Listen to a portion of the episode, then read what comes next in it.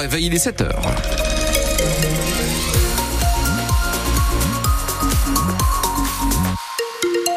Coup d'œil sur les routes de la région. Bon, les conditions de circulation sont bonnes, le temps est plutôt sec, donc chaussée sèche aussi. Pas de difficultés sur la route. Densité de trafic à hauteur de Cavin sur l'A1. Thomas, les températures. Alors là, c'est parti pour le festival des températures négatives. Nous avons ce matin entre moins 3 et moins 8 degrés. Ça tombe à moins 8, toujours dans la Vénois, le long de la frontière belge. Moins 7 degrés à Maubeuge. Moins 6 à Lille. Moins 6 également à Stenvord. Moins 3 degrés à Dunkerque pas plus de 1 degré aujourd'hui pour les maximales. En revanche, je vous l'avais souligné, temps sec et ça va le rester puisqu'il y aura du soleil encore aujourd'hui. Et Thomas Gabriel Attal a-t-il convaincu pour sa première sortie en tant que Premier ministre? Deux heures après avoir pris la suite d'Elisabeth Borne, le nouveau Premier ministre s'est rendu hier soir dans le Pas-de-Calais à Clermarais, village de l'Audomarois, victime ces dernières semaines des inondations. Un déplacement inaugural suivi par Audrey Tison. Un Premier ministre au chevet des Français qui souffrent, c'est l'image qu'est venu chercher le nouveau promu, accueilli par des élus locaux. Se faire inonder deux fois en deux mois, les habitants sont un peu... C'est démoralisant. Il y a une maison là-bas derrière. Je sais que c'est... Ouais, c'est pas évident. Que c'est dur. On est là et on continuera à être là. Bon courage à vous. Merci beaucoup. sur nous. Nous sommes à vos côtés, répète le chef du gouvernement, venu avec quelques annonces, un plan préparé par les précédents ministres. D'abord, la confirmation des 50 millions d'euros pour aider à la reconstruction, promesse déjà faite par Emmanuel Macron, ainsi que du matériel que réclamait notamment le maire de Saint-Omer, Fabien de Coster. Les capacités de pompage euh, pour pouvoir nous assurer que nous serions euh, protégés jusqu'au bout de l'hiver. Mais il annonce aussi le rehaussement du fonds d'urgence pour les agriculteurs ou encore un geste pour les commerçants. C'est ce que souhaitait le président du département, Jean-Claude Leroy. Sur les, les, franchises, les artisans et commerçants, que les franchises puissent effectivement être plus larges en quelque sorte. C'est donc aussi déjà un point important. Mais tous les élus attendent la concrétisation rapide. Comme le dit un habitant à Gabriel Attal, c'est maintenant qu'on a besoin de vous, pas dans trois semaines. Ces annonces faites hier soir pour les sinistrés du Nord et du Pas-de-Calais, si on les détaille encore un peu plus, la pompe installée à Cuinchy pour évacuer l'eau sera pérenniser les procédures administratives également pour curer les cours d'eau. On en parlait hier matin, ces procédures vont être simplifiées puisque le délai passera de 9 à 2 mois.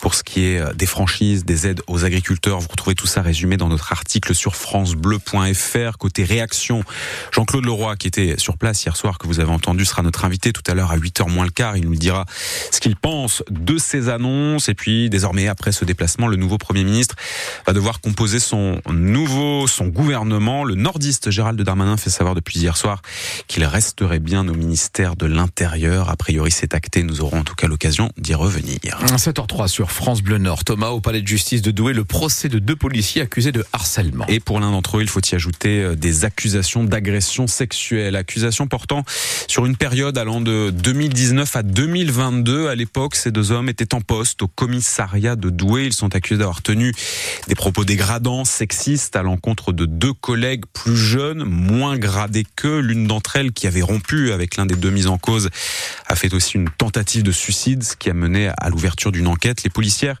ont décrit hier à l'audience la difficulté qu'elles ont eu à dénoncer la situation, une forme d'omerta, selon l'avocate Fatima Eni, qui défend l'une des deux policières. On est un peu tous d'accord, en tous les cas, nous de notre côté, euh, sur le fait que euh, dénoncer des faits au sein d'un groupe euh, et d'une telle administration, c'est compliqué. On l'a vu aujourd'hui, vous l'avez entendu durant les débats.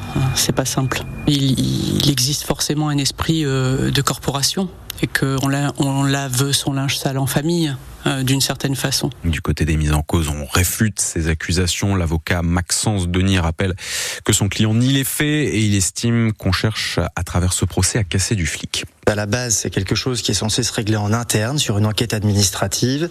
Les plaignants ne veulent même pas déposer plainte au départ. Hein. C'est quand même ça, faut pas oublier. On est sur des faits qui sont anciens. Hein. La plupart, puisqu'on parle de choses commises courant 2019, il y a rien qui sort avant 2022. Moi, c'est le sentiment que j'ai. Je trouve que dans cette histoire, tout a été mené à charge par l'IGPN, sans aucune contradiction et sans aucune reconnaissance finalement que des personnes, collègues de travail, étaient capables de dire l'inverse des accusations. Et finalement, ont été requises contre ces deux hommes des peines de 12 et de 15 mois d'emprisonnement. L'audience hier s'est déroulée pendant plus de de 10 heures. Le tribunal rendra son jugement le 13 février. Les deux policiers devraient également passer en conseil de discipline dans les prochains mois dans le cadre de l'enquête menée en interne, là pour le coup, par l'IGPN. À Courrières, 500 foyers sont privés de gaz depuis 3 heures du matin. L'alimentation a été coupée par GRDF en raison d'un incendie, un feu de poubelle au départ qui s'est propagé à un compteur. Les propriétaires de la maison sont relogés chez les voisins. Les circonstances de cet incendie restent par ailleurs à établir puisqu'après le feu de poubelle, les pompiers sont aussi intervenus pour un feu de véhicule dans une rue voisine. Un automobiliste âgé de 30 ans gravement blessé dans un accident de la route, c'était hier matin à Berck-sur-Mer vers 8 heures très exactement. Le conducteur avec sa voiture a percuté un arbre. Il a été emmené au centre hospitalier de Montreuil. À 7h30 tout à l'heure, nous reviendrons sur les difficultés de Chaussexpo. L'entreprise nordiste a été placée hier en liquidation judiciaire. L'enseigne compte 180 magasins de chaussures partout en France. Elle emploie 700 salariés. Le tribunal a ordonné une poursuite d'activité jusqu'au 15 mars afin de trouver un repreneur. Les difficultés du prêt-à-porter alors que débutent ce matin les soldes d'hiver. Le 10 janvier aujourd'hui, c'est aussi le lancement de l'opération Pièce jaune qui revient comme tous les ans et qui dure jusqu'au mois prochain. 7h06 sur France Bleu Nord, on connaît les cabines d'essayage dans les magasins de vêtements, mais voilà que maintenant c'est la Poste qui s'y met. Oui, avec une cabine d'essayage en forme de boîte aux lettres. Cette nouveauté, c'est à Valenciennes que ça se passe, à la Poste de l'Hôtel de Ville, une cabine d'essayage dans un bureau de poste. Pourquoi Comment? Eh bien parce que désormais les vêtements se font aussi beaucoup livrer par colis via le e-commerce, via les applications. Alors avoir une cabine à la Poste, cela permet non seulement d'essayer tout de suite, et si besoin, de renvoyer si jamais ça ne convient pas.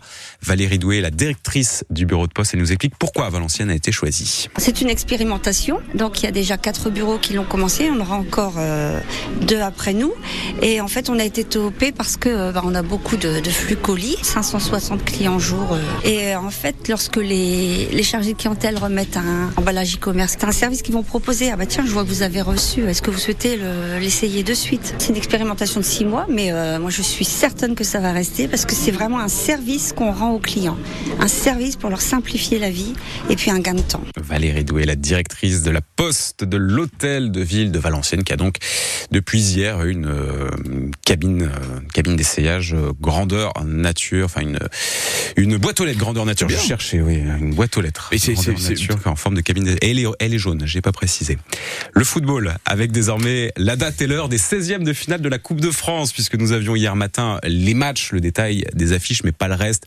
Les quatre clubs nordistes toujours en lice joueront donc bien les samedis 20 et dimanche 21 janvier à 17h30. Le samedi, nous aurons Fény-Aulnois contre Montpellier, Dunkerque au Puy-en-Velay et Valenciennes contre le Paris FC. Donc ça c'est pour le samedi. Le dimanche, le lendemain à 17h30, c'est le LOSC qui jouera dans les Hauts-de-Seine contre le Racing Club de France.